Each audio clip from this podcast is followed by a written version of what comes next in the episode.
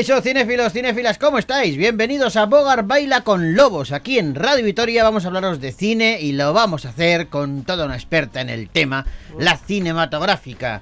Arancha Lalinde, un aplauso para ella, bien, bravo, bravo. Arancha Lalinde, ¿cómo guapa, estás? Guapa, Pues bien. ¿Sabes quién se suele aplaudir mucho? Autoaplaudir mucho. ¿Quién? Eh, los artistas, la gente Mm. eh, que hace mal las cosas. O sea, ¿Cómo? a ver si me explico. A ver, sí. Eh, eh, ¿No te ha pasado nunca que, que, eh, yo qué sé, pues de repente en un festival o, o, pues en una de estas semanas de cine o en un preestreno, Ujú. lo que sea, los, las grandes estrellas de prestigio, grandes directores y tal, son como muy humildes y tal, y de repente te Por encuentras norma al- general, Por no norma puede- general, sí, claro, no, no se puede generalizar. Eso es. Pero, pero de repente te encuentras a, a gente muy mediocre con un producto mediocre tirando a malo Sí, que se, que se da un autobombo sí, alucinante que dices, pero qué Sí, tío, cómo, sí. qué tía, ¿no? ¿Cómo se sabe vender? sí. Madre da mía. gusto, ¿eh? A mí me da envidia, ¿eh? No, no, no, Porque- sí, sí, hay que tener mucha seguridad en ti Hay que mismo, tener ¿eh? mucha seguridad y que, y, y, vamos, y, y que, no te pillen. ¿Sabes? Han hecho un ranking de eh, las películas más malas de la historia del cine. Ajá. Las peores películas de la historia del cine. dime. La encabeza The Room, La Habitación, una peli de Tommy Wiseau del 2003, que eh, nos cuenta la historia de una pareja, ¿no? Que se supone que, que son muy felices, Mm. tienen grandes amigos, como por ejemplo un niño huérfano que quiere ser su hijo, em, un tío que quiere triunfar pero no puede, Mm. y, y de pronto eh, esta pareja feliz va a entrar en crisis porque él va a descubrir que ella está hartita ya, que no, que no le soporta, Sí. ¿vale? Y entonces a partir de ahí, pues la película se complica, Mm. pero esta, este, este, esta sinopsis, yo es que no la he visto, ¿eh? La No, película. yo ¿eh? tampoco, eh, no me parece mala. la Cuidado, historia. esta sinopsis es lo que más o menos creen que quería contar su director, Ah. los que han estudiado la película. O sea, hay estudiosos de la película Sí. que han llegado a la conclusión de que creen que el director quería contar eso. ¿Vale? Eh, eh, porque O sea, que no queda No lo claro. tienen claro. Al ver la película no queda no lo claro. tienen claro, no lo tienen claro. Y esta película es de 2003, como te digo. has dicho, sí. La siguiente, la número 2, Sí. en el ranking de peores películas de la historia, Mm. es de 1936. Oh. La catalogan como la primera gran mala película de la historia ¿Y es? y se titula eh, Tell Your Children. Dile a tus hijos. sí. ¿Vale? Es, es un- lo definen como un exagerado drama que pretendía advertir sobre los peligros de la marihuana. Ah, En 1936. ah. ¿Vale? Entonces, eh, eh, eh, toda la historia era pues eh, seguir a, a la juventud, Sí. ¿vale? A la chavalería, eh, que, Sí. que por porrito a porrito pues van perdiendo la cabeza. Es la, la- No sé, ¿tú, tú recuerdas alguna película mala, mala, mala? Jo, estaba visto? recordando antes porque me han dicho que van a hacer un, un remake de esa película o un remake o algo parecido. ¿De una peli mala? En busca del fuego. Uy, ¿Te no la- acuerdas no la he aqu- visto. aquellas de- Sé cuál le dices, pero no la he visto. Esta es de, la, de, la, Sí. de los principios de la humanidad, ¿no? Sí, de esas en las que las trogloditas parecen modelos de alta costura. O sea, Sí, sí, que ni tienen vellos, son rubias, ojos azules, van súper bien depiladas y llevan un bikini ideal de pieles. Sí, le sienta de maravilla. No, no, la, no... Tipo Raquel Welch, esta gente, Sí. hacían esas películas antes. Yo no la, no la he visto. Yo recuerdo una Pues, que no sé el título. Y, y prefiero no saberlo, además. Alguna vez creo que lo hemos contado. Prefiero no saberlo para... eh, pues para no tener que decirlo y no, no, no humillar más a, la- a quienes la hicieron, ¿no? Pero daré datos. Eh, era una peli que eh, los protas eran... estaba... Creo recordar que era Imanol Arias, uno de los protagonistas, y Carlos Sobera. Hmm. ¿Vale? Hmm. Entonces era un drama. Yo la vi en, en, en el Cinemal y en el Festival de Cine San Sebastián, Mm. Pero no en el Cursal ni en el Victoria Eugenia. La echaban en uno de estos cines que hay en el Mm. Casco Viejo. ¿vale? Y, y fuimos a verla y estaban los protagonistas y el director, que no recuerdo quién era. Bueno, era un drama, pero un drama tremendo, ¿eh? Y había una secuencia que se supone que era la más dura de la película, que era de un asesino que a punta de pistola les estaba obligando a otros dos, en un jardín por la noche, a cavar una tumba. O sea, estaban cavando con palas Sí. y se estaban cavando su propia tumba. O sea, los iba a matar los iba a enterrar ahí. Sí, Y, y la gente lloraba de la risa. sí. ¿por En qué? esa secuencia, la gente estaba llorando de lo mal que de lo mal hecha que estaba. Por la actuación horrorosa, por porque la dirección no, o sea, era horrible. Yo recuerdo... A mí me daba mucha pena porque Sí, yo solo mal. pensaba, es que a mí también la, la risa además en una sala eh, que está llena es contagiosa. Sí, sí, sí, Y a mí me daban ganas de reírme, pero me daba apuro al mismo tiempo porque miraba para arriba y decía, es que están ahí esos señores que han hecho la película Pensando que, este es que un momento muy diciendo, dramático. Este es el momento dramático y está todo el mundo descojonado. Yo creo que ya te lo he contado alguna vez, pero una película que también era muy dramática y no recuerdo el director ni el título tampoco.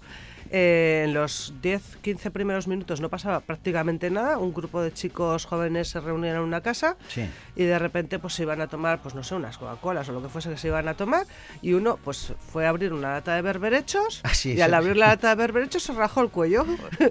y eso que debería ser una cosa, porque era un la película, claro, una carcajada generalizada. Se rajó el cuello, se... se- ¿Cómo se llama la vena esta? La horta. La Sí. bueno, no, la No, no, no femoral, sé si bueno, ¿cómo se la femoral? Lo que se está en las piernas. Bueno, pues la del cuello, una gordica que pasa por el cuello, se le rajó. La que y se le empezó- hincha a la patiño, ¿no? eso es. Vale. Y empezó a sangrar ahí a borbotones. Bueno, pues eso vez de ser un drama fue un cachondeo generalizado. Yo creo que aguanté 10 minutos más la película, no sé. Bueno, lo que está empezando a ser malo ya es esta introducción. Ya es larga, ¿eh? Porque es, nos estamos alargando Sí. mucho y la gente está diciendo, pero van a empezar el Además programa. tenemos, tenemos protagonistas además. Pues vamos a empezarlo ya. Damas y caballeros, bienvenidos a Bogar Baila con Lobos.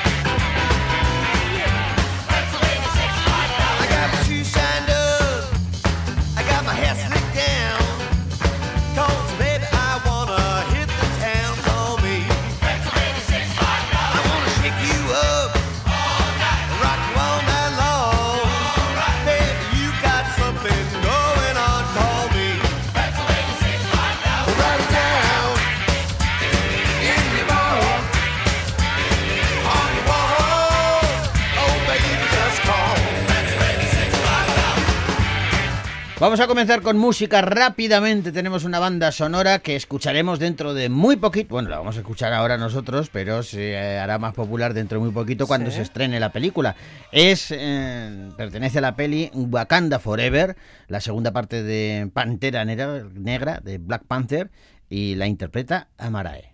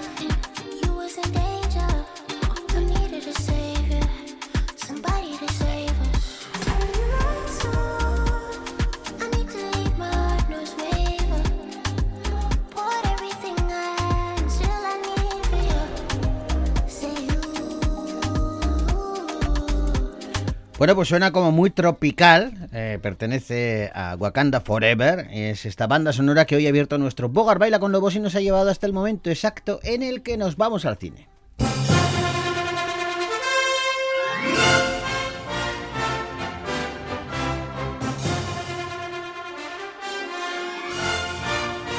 Dime una cosa, Arancha, ¿has estado alguna vez en una oficina de objetos perdidos? La verdad es que no. Mira que la hemos escuchado veces sí, sí eh, pero no hemos estado nunca. Yo no. Yo tampoco, yo tampoco. Yo no, No. bueno, y pues- se me han perdido cosas y nunca se me ha ocurrido la oficina de objetos perdidos. O sea, que eso ya tiene, tiene delito. Bueno, pues siguen existiendo y dan pie, inspiran películas como la que vamos a comentar a continuación que dirige Jorge Dorado y se titula Objetos.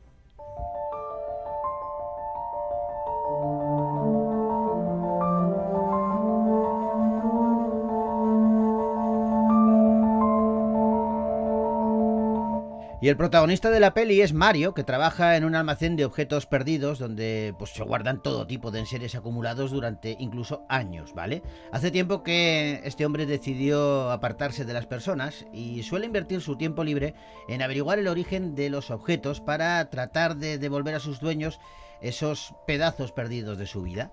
Tan solo Elena, una joven policía que visita el almacén con frecuencia, ha podido conocer un poquito a Mario. Un día llega al almacén una maleta rescatada del fondo del río. Dentro de esta maleta encuentran ropa de bebé junto a unos restos humanos. Mario decide investigar por su cuenta y siguiendo el rastro va a llegar hasta Sara, una joven atrapada desde niña en una organización de tráfico de personas. ¿Qué me traes? Están dragando el río. Están sacando mierda a patadas. Mierda de la que te gusta. De la que te pone.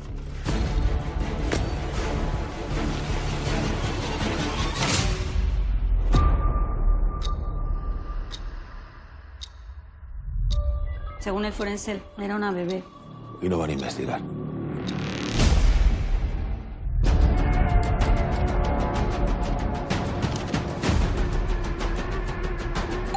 Que hemos encontrado algo que puede pertenecerle. Y le necesito encontrar a la madre de ese bebé y usted me va a ayudar. Bueno, una peli como os digo, bueno, que tiene muchos alicientes para acercarse a verla porque eh, no podría clasificarse solamente en un género. Creo que aborda varios de ellos. Jorge Dorado es el director y Álvaro Morte, Verónica Chegui, China Suárez y Maitane San Nicolás, entre otros, sus principales Sus protagonistas. protagonistas. Dice el director que es, es un thriller en el que el protagonista no es un heroico policía, sino un hombre sencillo, pues un funcionario de una oficina de objetos perdidos. Pero tiene mucho de reflexiva también la, la peli. Bueno, en cualquier caso vamos a preguntárselo a su director. Jorge Dorado, ¿cómo estás? Hola, muy buenas. Aquí estamos. Bueno, eh, oye, lo primero que te voy a preguntar es lo que le pregunté antes a Arancha, porque yo creo que hemos escuchado eh, hablar de esas oficinas de objetos perdidos en, en muchas ocasiones, pero pocas veces acudimos a, a visitarlas. Son, me imagino que tú, claro, lógicamente para rodar la película te habrás acercado a más de una. Eh, ¿Son esos espacios tan... mm, Curiosos, ¿no? Sí, curiosos, menos. pero iba a decir poco habitables, eh, eh, como parecen. Sí, totalmente. Bueno, eh, hombre, son más modernos porque, bueno, esta película de alguna manera tiene algo, algo de un poquito de cuento, casi de fábula, ¿no? Está todo llevado a, como a, la- a- a lo básico, en la mínima expresión para contar la historia. Y son sitios bastante asépticos, ahora informatizados. Eh, y luego son pues grandes naves, muy, muy poco parecidas, eso sí, a la, a la que aparece en la película, eh, llenas de objetos acumulados. Y lo más divertido es que está todo categorizado por objetos, pero también por cómo, en qué fechas se encontraron y dónde se encontraron. De repente tienes un cartel que pone el metro y de repente ves un oso de peluche gigante de metro y medio. Sí. Y dices, pero bueno, ¿cómo has podido perder esto? ¿Quién ha perdido eso? no? Y ahí está, oye, y ahí está el oso gigante, ¿no? Eh, Ordenadores, móviles, bueno. ¿Y tienen, tienen fecha de caducidad? Ahora que dices lo de la fecha donde se encontró y el sitio, pero caducidad quiero decir, eh, me imagino que claro, no pueden acumular, acumular, acumular. Habrá un momento Claro. en que no quepan, que, que digan, pues a partir de tal fecha se tiran o, o no sé, o se reciclan. Sí, se subastan, se subastan a partir de un tiempo bastante largo, ¿eh? Hay como, no sé si son ocho o diez meses y luego existen subastas. sí. Y luego el dinero, porque aparece muchísimo dinero, va a las arcas públicas del Estado al cabo del tiempo. Sí. Madre mía. Déjame saludar a... ¿Ves cómo no hay que devolver el dinero que te encuentras en la calle a la oficina de objetos perdidos? Porque al final va donde no tiene que ir. Es mejor que te lo guardes bueno, en el para hacer bolsillo. carreteras. dicen, ¿no? Bueno, vale, si es para eso, bien. Oye, dejarme que salude a Maitane San Nicolás. Maitane, ¿cómo estás? Hola, ¿qué tal? Tú también intervienes en, en la película y además tienes una doble función que eh, me parece súper interesante, que nos tienes que explicar porque también has sido coach en la peli, ¿no? Sí, sí, eh, bueno, casi triple función, porque realmente también estuve como coordinadora de intimidad. Sí, Esto, Sí, esto que suena coordinadora de intimidad, eh, desarrolla. sí, bueno, pues justo en, en esta película fue Cristina Zumarraga, la que es la productora de la, de la película, la que, bueno, al estar como coach eh, con China Suárez, tra- trabajando el personaje, que al mismo tiempo pues éramos compañeras de reparto, Sí. entonces, bueno, teníamos que profundizar ambas dos, ¿no? Y, y en, en lo que es el trasfondo un poco de la historia, ¿no? De ella. Y bueno, como la sexualidad está pues muy presente, aunque es verdad que la película en sí tiene algunos momentos íntimos que no son muchos, aunque se hable del tema, pues bueno, eh, digamos que la coordinación de intimidad eh, eh, ayuda o hace- media entre los actores y el director para que esa escena sea cómodo para todos. Entonces, bueno, eh, la verdad que fue la primera vez que oí también sobre este rol. Eh, Cristina, me, me- al ser coach de China, me dijo, oye, tú te verías preparada. Y ya te digo, eh, ahí est- estuve en, la- en las tres funciones, como actriz, compañera de, de, de China en este caso, porque eran personajes que estaban eh, pues unidos también en, en la ficción, eh, como coach y luego como coordinadora de intimidad también. Fíjate, porque yo sí que había oído hablar de ese trabajo, de esa función en, en los rodajes, pero fuera de España. Y parece ser que esta es una figura que se ha introducido recientemente, o, o no sé si eres la primera en realizar esta función. Eh, Estamos ahora mismo, ahora mismo que ya yo ya llevo como 10 meses, bueno, casi un año digamos, porque es cuando se rodó Objetos eh, y fue la primera vez que yo también lo había escuchado en España y no sé, yo diría que es la primera mm, película que que utilizó y que, que, que necesitó una coordinadora de intimidad. Y desde entonces, pues es verdad que me he tenido que formar eh, con, con organizaciones extranjeras, porque aquí en España pues todavía no hay esa formación y ahora mismo sí que estamos dos o tres coordinadoras de intimidad Me- eh, que, bueno, estamos intentando instaurar también esta, este rol nuevo. ¿no? Eso te iba a preguntar. ¿Y, con quién te has formado? ¿Dónde te has formado? Eh, ahora se llama IDE, es, eh, está en Estados Unidos, la sede la tiene en Nueva York, y, pero también hay en Reino Unido, eh, Australia, hay como, bueno, SAG-AFTRA, que son, digamos, es, eh, eh, una, una organización en defensa de los actores, artistas americanos, son los que han acreditado siete escuelas en el mundo que puedan certificar, digamos, ¿no? Ah, Entonces, bueno, estoy en ese camino, al mismo tiempo que no he dejado de trabajar desde objetos, gracias a esta oportunidad que me dio Cristina, pues eh, he hecho un caminito este año también. Oye, Jorge, eh, eh, ¿cómo te ha ayudado a ti esta, esta figura? Que no sé si desde el principio tú eh, ya habías escuchado hablar de ella y, y la querías en tu película o, de- o surgió por el camino. No, surgió, surgió realmente por el camino. Todo esto viene a raíz de bueno, la plataforma a la que luego acabará la película. En los pliegos del contrato aparecía esta figura. Ponía como si hay secuencias íntimas se debe contar con una... Era como un mandatorio de esto, ¿no? Sí, sí. Que empezó a... Bueno, algunas creo que es pues, Netflix, y Amazon y alguna más están empezando a ponerlo en los contratos. Y eso fue lo que leyó Cristina. Dijo, anda, esto de coordinación de intimidad, ¿qué es? Eh, necesitamos una, nos obliga el contrato. Y así fue como, como llamó a Cristina y ahí es donde yo también a través de Maitane me, me enteré un poco de la figura. Es verdad que cuando profundizas un poco te das cuenta y dices, pero esto porque no lo hemos hecho antes. O sea, Claro. son de esas cosas de, Dios mío, la cantidad de momentos que he pasado yo malos tragos. En, en la anterior serie tuve que rodar una orgía Sí. con una chica que, bueno, era mayor de edad, pero casi no. Eh, habían, pf, no sé, eran siete, ocho hombres desnudos. O sea, era una secuencia muy, muy complicada que ensayamos, hablamos, dibujamos.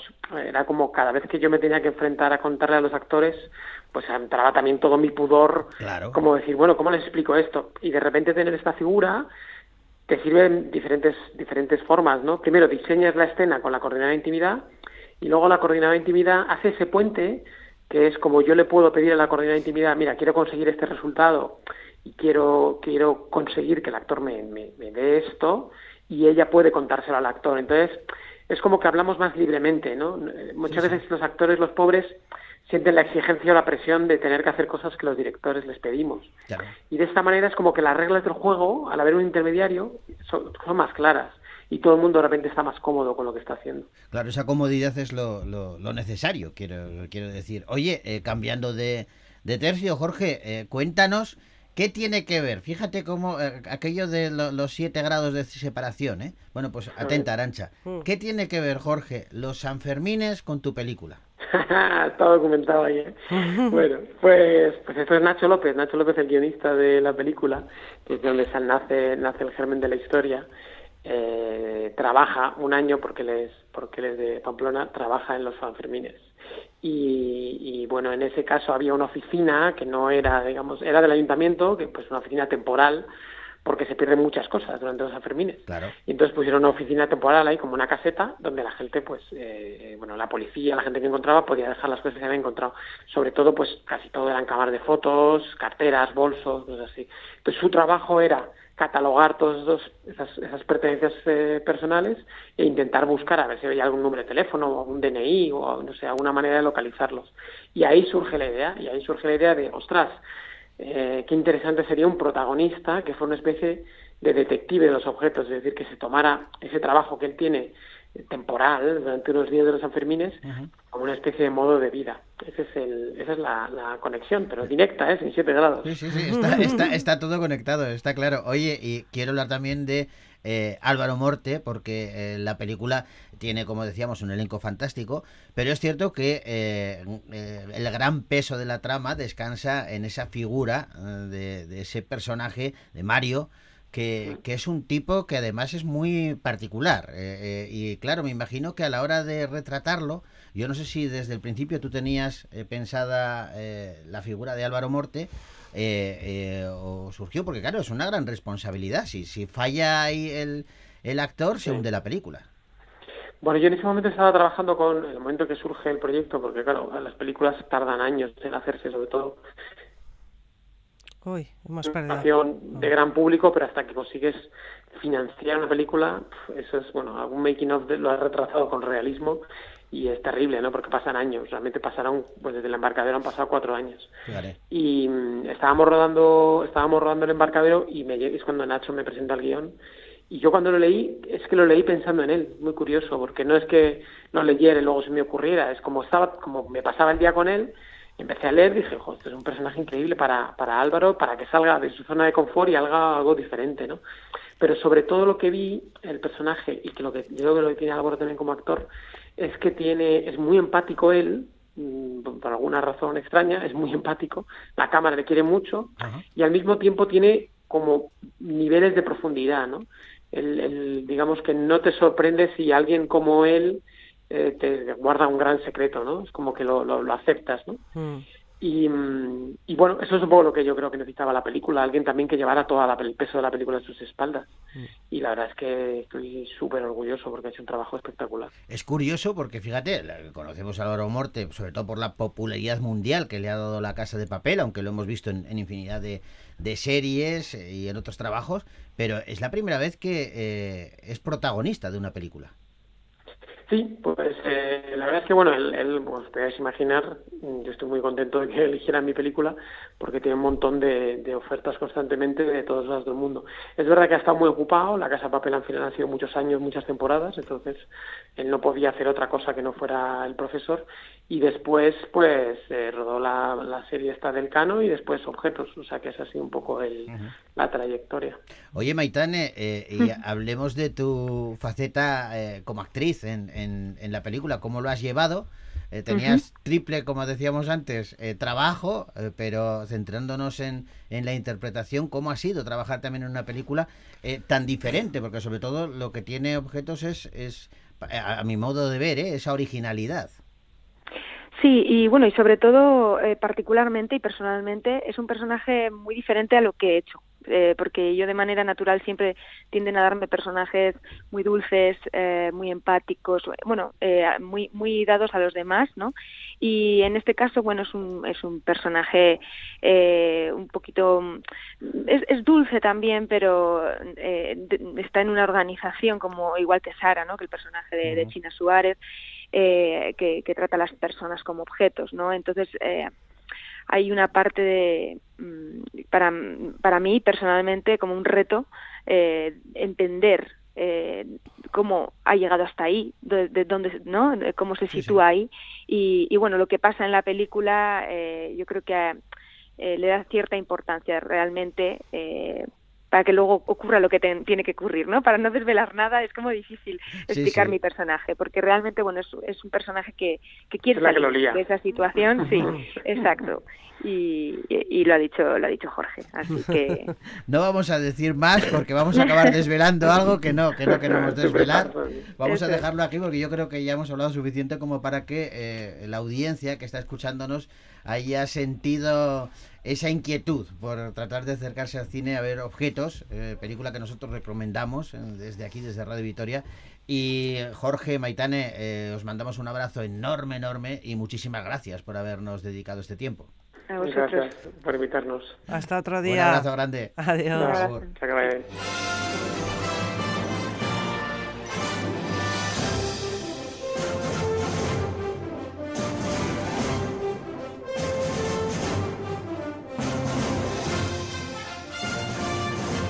Hay un montón de pelis todavía Sí. que tenemos que repasar, pero será mañana porque se nos ha hecho el tiempo encima. Vale. Ha sido una conversación tan interesante que, claro, pues se nos ha comido el tiempo del programa. Vamos a acabar con música. Tenemos, vamos a retroceder a los 80. Tú no te acordarás de esta película, Yo el halcón. Ojo, me llamaba. suena mucho, ¿eh? Y era, era de Sylvester Stallone. Ah. La, la- la hizo con su hijo, hacía de camionero.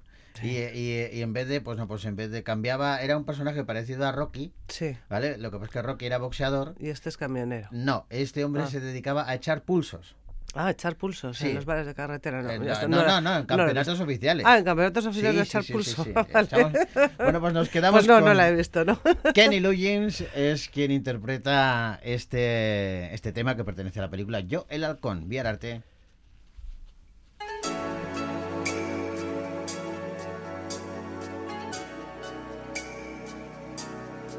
a